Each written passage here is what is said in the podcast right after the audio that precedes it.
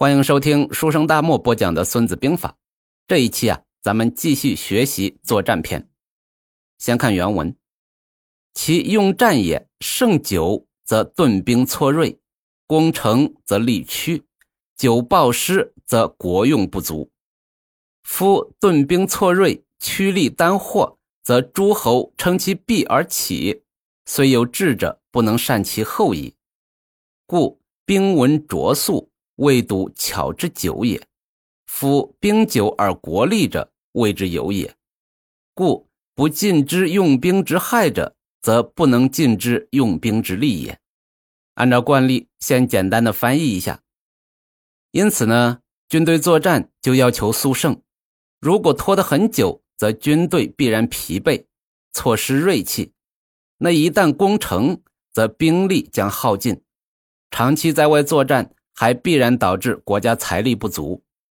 如果军队因久战疲惫不堪、锐气受挫，那军事实力耗尽，国内物资枯竭，其他的诸侯啊必定会趁火打劫。这样呢，即使是足智多谋的人，也没有良策来挽救国家的危亡。所以，在实际作战中，只听说哪怕指挥笨拙也要求速胜的，没有听说过。为了追求打仗技巧而久拖战事的战争旷日持久而有利于国家的事啊，从来就没有过。所以，不能详尽的了解用兵的害处，就不能全面的了解用兵的益处。这一段呢，主要是提出了速战论这个观点。这个速战论，咱们可以从两个角度来理解。第一个角度呢，就是士气。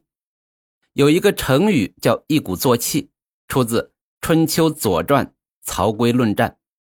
春秋时期啊，打仗是很讲规矩的，两边摆好阵仗开打，击鼓进攻，鸣锣收兵。一般情况下，一边击鼓告诉对方准备进攻了，那另外一边呢也要击鼓回应我们准备好了。如果另外一边没有击鼓回应，那率先击鼓这边的人呢，是不能开始进攻的。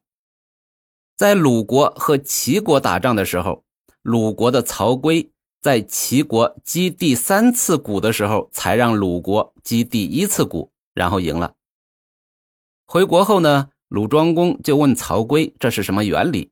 啊，曹刿就说，作战呢是要靠气势的，第一次击鼓能充分振作士兵们的气势。第一次击鼓没有出发，那么第二次击鼓，士兵们的气势啊就低落了很多。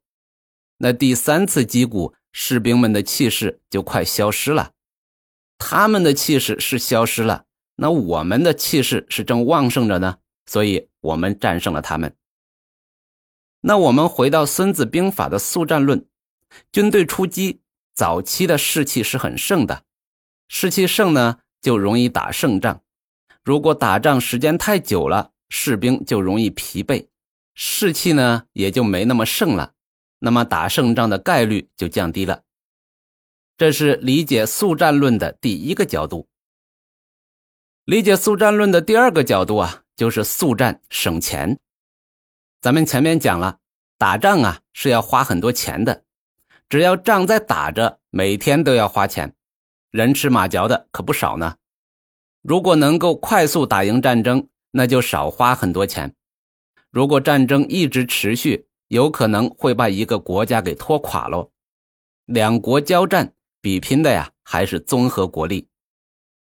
当然，主张速战不一定速战就是一定正确的，还要看其他的各种各样的因素。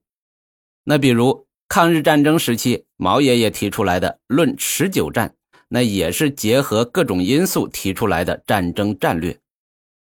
就说当下的俄乌战争，本来俄国呀是想速胜的，所以开始的时候多路进攻，但是他们小看了乌克兰的抵抗意志，在众多欧美国家的帮助下，这仗打了一年多还没打完，除了美军的军火商赚钱了，其他各方啊都是输家。兵贵神速，速战速决。打仗啊，不是目的，打完仗大家坐下来谈判才是目的。战场上打不下来的，谈判桌上也要不来。而长期战争又可能把国家给拖垮，更别谈最后坐在谈判桌上时讨价还价了。好了，这一期呢，咱们先学到这里，下一期咱们继续学习作战篇。关注我不迷路哦。